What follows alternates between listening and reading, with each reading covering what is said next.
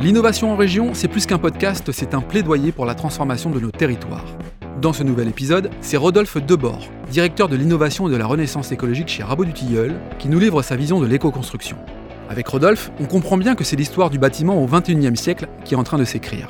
Bilan carbone, biomasse, maquette numérique et cyberattaque, le BTP se réinvente pour entrer de plein pied dans un monde plus durable, dans lequel le digital est au service de l'humain.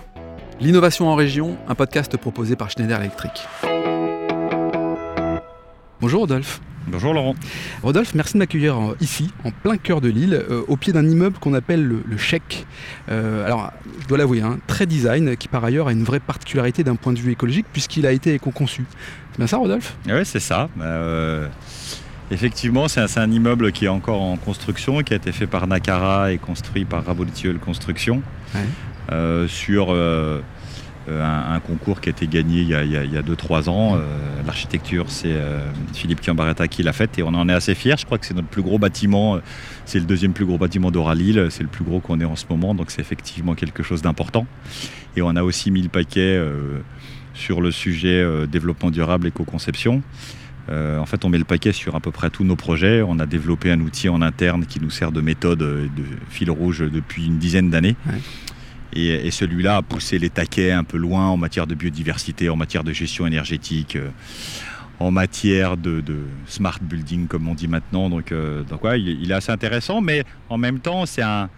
C'est pas un, un, showroom non réplicable, c'est plutôt un bâtiment dire, emblématique ouais. qui est réplicable. Non, okay, ouais, ok. Alors, on est, on est rentré dans le vif du sujet, mais j'ai oublié de préciser qu'au qu sein de Rabot du Tilleul, tu es le directeur de l'innovation et de la renaissance écologique. Euh, ça consiste en quoi finalement cette mission?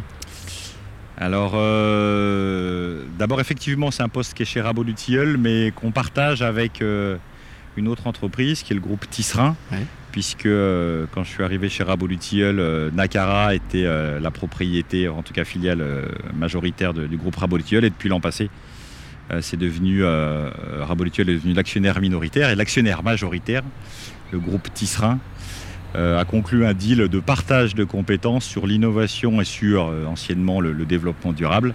Donc à mon égard, donc on a créé une structure commune et je travaille pour les, pour les deux, mais puis avec Nakara, trois sociétés. Donc hyper transversal. C'est la, la, la, transversalité parce qu'on est vraiment sur toute la chaîne de valeur immobilière. Euh, chez Tisserin, on va avoir des bailleurs sociaux, ouais. enfin un bailleur social, Tisserin Habitat. On va avoir des promoteurs, on va avoir des constructeurs de maisons individuelles, on va avoir des syndics. Mmh. Et chez Rabolituel Construction, on va avoir des entreprises de construction, des monteurs d'opérations immobilières. Et donc, le partage permet d'avoir des bonnes idées à gauche, de les tester à droite et, et vice-versa. Donc, c'est très, très riche sur les sujets d'innovation. Parce que le, le, le, maître mot de l'innovation, c'est euh, les rencontres improbables, c'est la transversalité. Donc, si on reste dans son silo, on innove finalement très peu. Tiens, d'ailleurs, tu me parles d'innovation, c'est aussi la, la, la, thématique de, de ce podcast, hein, euh, l'innovation en région. C'est quoi pour toi la définition de l'innovation? Est-ce que c'est euh, bah, axé sur, euh, sur les hommes Est-ce que c'est axé sur les services, sur les produits? Est-ce que c'est tout ça à la fois? Ah, c'est tout ça à la fois. Alors chez nous, euh, chez, chez Rabolituel et, et, chez, chez Nakara, hein, c'est beaucoup axé sur les humains quand même. Mmh, ouais. Euh, on est vraiment une boîte avec une très très forte dimension humaine hein, depuis 100 ans. Euh, là, le, le leitmotiv de Rabolitiel, c'est oser construire des vies plus belles. Ouais. Et donc, non pas des villes, mais non des pas vies. des villes, des vies. Ouais. Voilà, donc il y a des sujets d'audace, de construction, etc. Et des vies, c'est parce que ce qui nous intéresse nous, c'est la qualité de vie des humains qui vivent dans les bâtiments, qui vivent autour des bâtiments et qui ont construit le chantier. Voilà. Et si on peut apporter par l'innovation, euh, par un, un, goût esthétique, par un goût d'excellence, une vie meilleure pour ces gens-là, ben on est en plein dans notre mission. Alors des fois on y arrive très bien, et puis des fois on y arrive moins bien, mais ça, ça fait partie de l'innovation. Et pour te répondre sur la définition, en fait, il y a deux parties qui sont très séparées dans l'innovation, euh, selon moi. Euh, il y a toute la partie état d'esprit. Est-ce qu'on a envie de, ou est-ce qu'on a les capacités de faire quelque chose qu'on ne faisait pas avant sans même trop savoir pourquoi? Voilà. C'est un peu l'idée de la transformation d'ailleurs. Bah, c'est surtout l'idée de l'entrepreneuriat. Oui. Voilà. C'est-à-dire que tous les entrepreneurs, tous les gens qui créent des boîtes, ils ont ça en eux, presque comme les artistes. Okay. Voilà. Donc c'est quelque chose qu'on a dans le bide là, dans, dans les tripes, et puis hop, on essaie de transformer.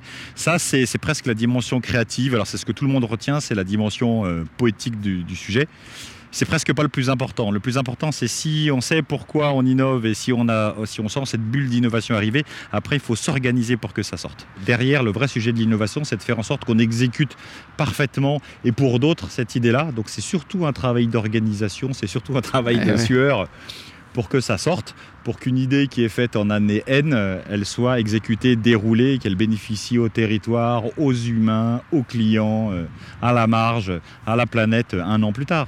Hmm.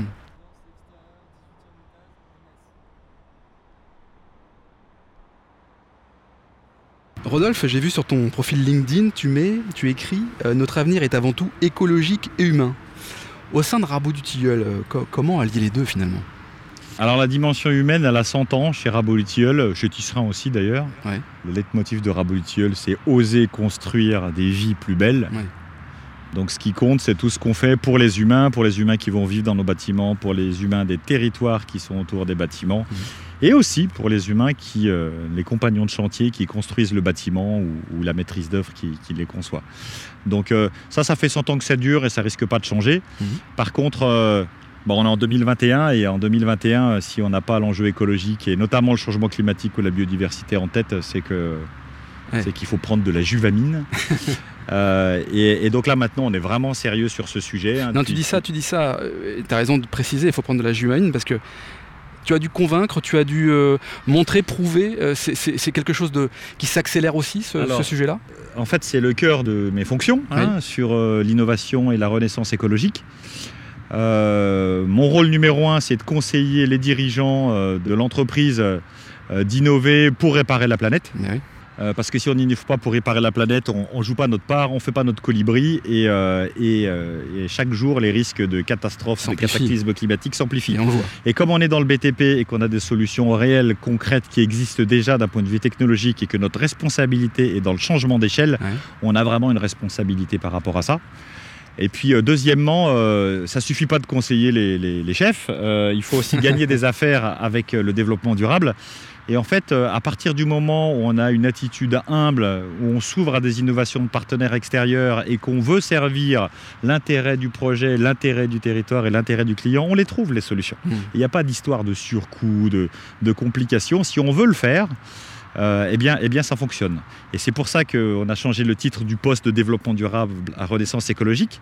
C'est que dans développement durable, on a presque l'impression qu'on le fait par hasard, l'écologie. C'est-à-dire qu'on a voulu gagner des sous, et puis euh, l'écologie, elle vient dans le tas, et puis voilà. Mm. Bah, je ne sais pas si c'est bullshit, mais j'y ai cru pendant longtemps, mais j'y crois plus du tout. D'accord. Et dans Renaissance écologique, qui est à l'origine un livre écrit par Julien Dossier, euh, chez Actes Sud, je crois, en fait, c'est l'idée de, de concevoir son action économique pour réparer la planète. C'est ça l'objectif. Et à partir du moment où ça fait partie d'un des objectifs, où c'est l'objectif, en tout cas dans le BTP, on arrive à organiser la croissance des entreprises pour atteindre cet objectif-là. Oui, parce qu'il euh, y a des grandes tendances, mais chez les donneurs d'ordre, est-ce que cette tendance, elle est partagée? Est-ce que finalement, euh, euh, d'un point de vue économie circulaire ou encore RSE de l'entreprise, c'est un, un élément clé et un vrai élément clé pour prendre une décision quant à un acteur du bâtiment pour construire? Un immeuble bah, Il y, a, de tout. Euh, en tout cas, la majorité des clients euh, aujourd'hui, non. Vraiment non. Ou, vraiment insuffisamment. C'est-à-dire que le sujet, il est présenté et puis dès que... Et dès qu'on travaille un petit peu ensemble, dès qu'on veut creuser des sujets, et donc dès qu'il faut faire des choix, et donc euh, choisir, c'est renoncer et renoncer à des trucs habituels, souvent ça ne fonctionne pas. Par contre, euh, on est vraiment sur la gaussienne de, transition de l'innovation. Il y a de plus en plus de clients qui sont euh, concernés par ce sujet, de directeurs généraux qui ont fait des formations climat comme les autres et qui se disent Ouh là là, c'est important, ouh là là, c'est important pour mes collaborateurs, ouh là là, c'est important pour ma famille, pour mes clients à moi. Et donc, quand même, on, a quand même une prise de conscience et une accélération des commandes, et notamment politique. Euh, et le BTP, c'est aussi euh, un métier euh, qui, a, trait avec la politique, soit noble, soit politicienne. Mhm. On a quand même des sujets qui sont de plus en plus clairs. Donc il n'y a pas de hasard si la réglementation thermique, elle évolue très très rapidement sur notre... Enfin très rapidement. plutôt lentement mais sûrement et avec des, des taquets importants. Et là, la RE 2020, elle va, elle va marquer un, un, changement significatif. C'est dommage qu'on soit rattrapé par la loi et qu'il n'y ait pas eu plus de gens innovants euh, avant, mais euh, bon, bah, c'est toujours ça de prix. Donc sur l'énergie, sur le carbone, euh, je pense que c'est acté, ça va dans le bon sens, en 9.1.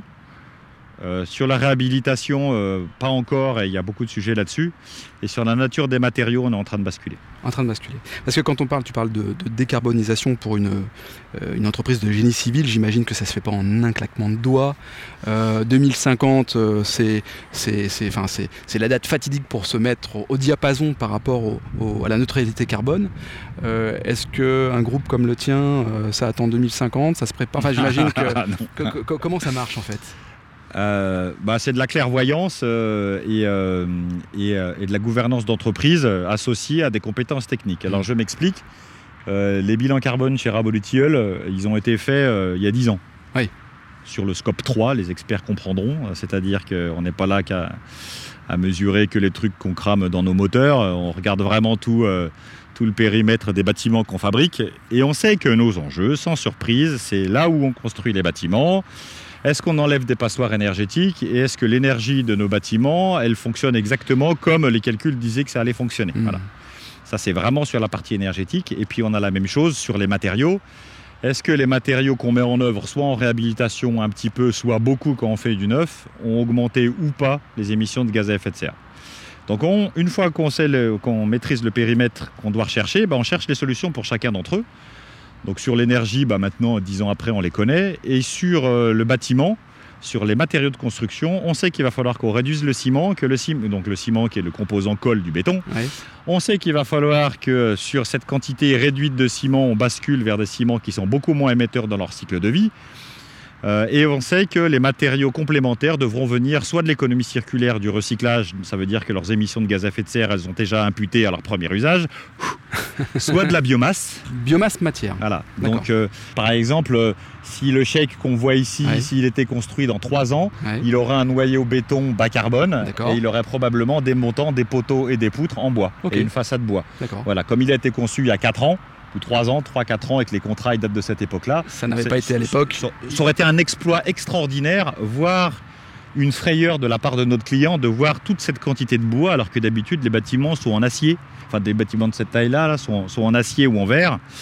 Euh, ça y est, c'est passé. Donc là, tu me parles de, changement de culture, de transformation. On pourrait même parler de transformation digitale, parce que j'imagine même qu'en interne, ces changements, on, peut l'associer à la transformation digitale de l'entreprise qui doit travailler différemment.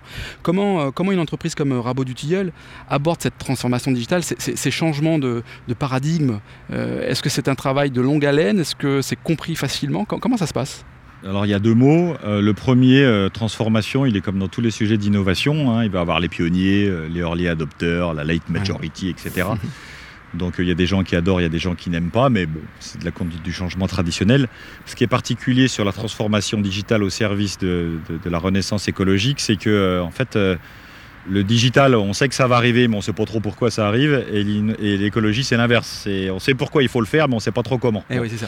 et là, hop, on a une espèce d'intersection magique.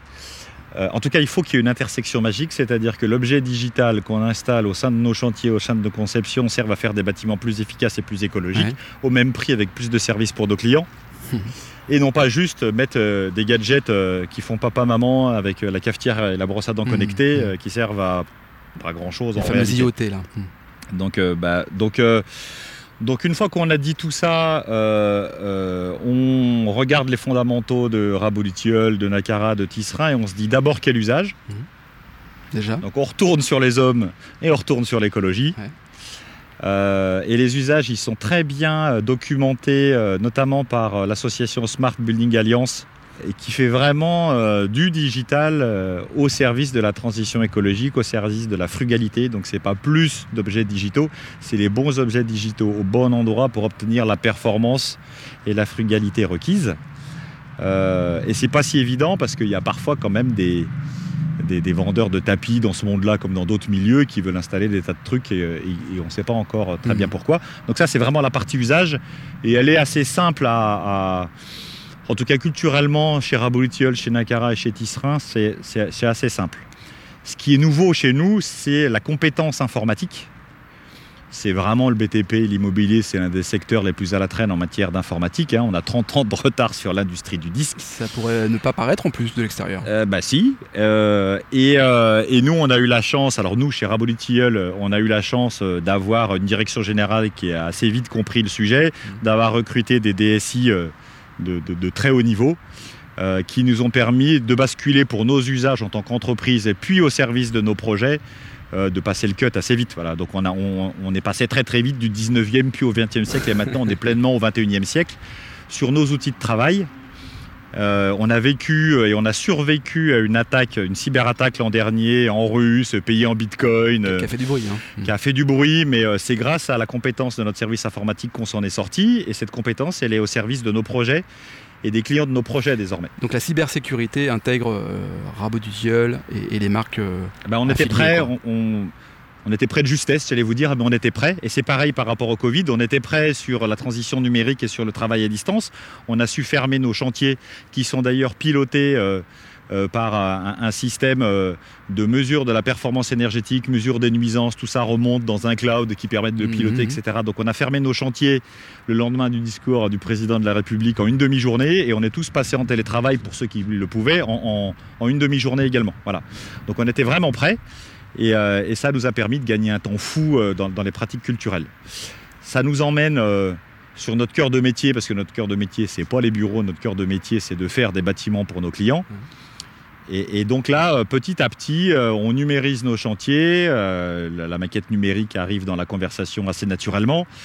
Mais il faut que la maquette numérique, elle, elle serve le projet, qu'elle serve la conception du projet, qu'elle serve les usages du projet et qu'elle serve le chantier en respectant les fondamentaux de, ces différents chantiers. Et c'est hyper compliqué de numériser un chantier parce que les chantiers, par définition aujourd'hui, ils sont toujours pas standardisés. Voilà. La numérisation, c'est qu'on standardise une fonction. Hein, le digital, c'est des 0 et des 1. Mhm. Donc, ils font standardiser des fonctions. Et les chantiers, nous, ça fait 100 ans qu'on se dit, ça fait 150 ans qu'on se dit qu'ils sont tous différents, que les humains sont tous différents, que tout est tout le temps tout différent, tous les dessins des architectes sont différents. Et c'est vrai. Mais on n'arrivera jamais à numériser ça si on considère que c'est toujours tout différent. Donc on est vraiment, nous, en train de se concentrer sur... Euh, alors il y a des tas de mots, mais notamment le mot hors site qui arrive, c'est-à-dire de considérer le bâtiment comme un assemblage infini d'éléments standards. Et si on manipule un élément physique standardisé, euh, de toute nature, soit un module, soit un élément technique, alors son avatar numérique sert à quelque chose dans la maquette numérique. Et s'il y a un 1 pour 1, alors on peut gagner beaucoup de temps en manipulant l'avatar numérique puisqu'on sait que la réalité physique va suivre. En t'écoutant, je me dis quand même que c'est une industrie de pointe finalement dans, le groupe dans lequel tu travailles. Parce que finalement, le digital intègre également tous ces éléments-là. Enfin, ce que tu me dis là, c'est très pointu. C'est pointu, mais en même temps, on n'envoie personne dans la Lune. Hein. Euh, on, fait des bâtiments, il faut que ça soit robuste plus que pointu.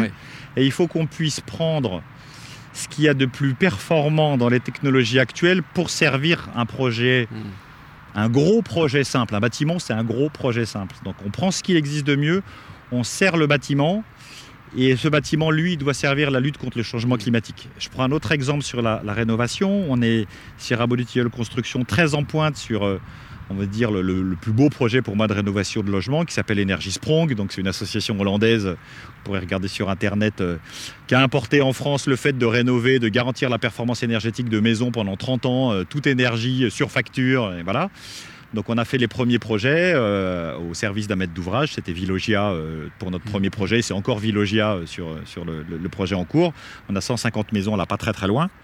Et le but du jeu, c'est d'essayer le plus possible de répéter la solution technique qu'on aura inventée pour une maison et de la déployer ensuite maison par maison. Parce qu'on gagne du temps quand on fait ça, on standardise les pratiques, on standardise les gestes et on gagne du temps, on gagne de l'argent, on gagne de l'efficacité dans le geste, donc il y a plus de chances que la performance réelle, qui entre autres est garantie, elle soit vraiment obtenue si on répète le geste. Alors que si on invente un geste à chaque fois, c'est certes noble, artistique, romantique, artisanal, tout ce que vous voulez, mais c'est beaucoup plus cher à performance égale. Hmm. Donc euh, est-ce que c'est ça qu'il faut faire aujourd'hui ou est-ce que c'est priorité à la performance pour lutter contre le changement climatique?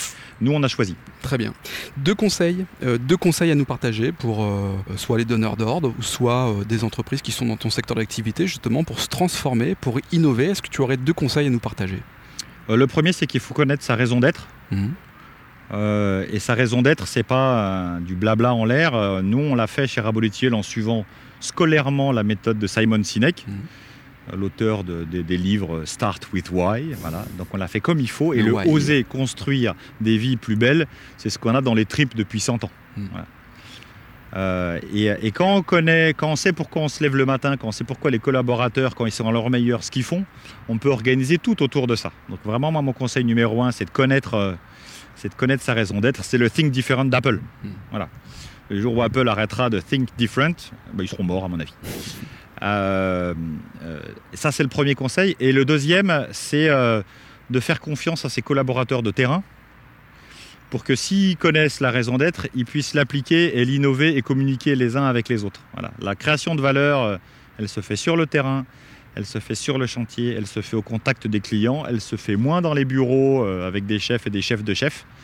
Et si on arrive à faire confiance dans le talent des collaborateurs, talent lui-même mis au service de la raison d'être de la mmh. boîte spontanément, alors on arrive à faire des miracles. Donc, raison d'être et confiance auprès des collaborateurs, la formule magique, en tout cas chez, chez Rabot du. Rodolphe, merci d'avoir participé au podcast de l'innovation en région, un format proposé par Schneider Electric. Si cet épisode vous donne envie d'aller plus loin, c'est l'occasion d'en parler à Antoine Chartres, directeur régional Grand Nord. Bonjour Antoine. Bonjour Laurent. Antoine, peux-tu nous dire comment passer de l'idée aux actes lorsque l'on veut se transformer? Laurent, c'est très simple. Les sujets de transformation digitale, de décarbonation et d'électrification sont au cœur de la stratégie Schneider Electric. Et comme on a pu l'entendre dans ce podcast, L'ambition de Schneider Electric est d'accompagner les entreprises du territoire sur ces enjeux de transformation. Pour entrer en contact avec nous, rien de plus simple, le site internet www.se.com ou mon profil LinkedIn où je me ferai un plaisir de vous répondre. C'est très simple, merci Antoine. Merci Laurent.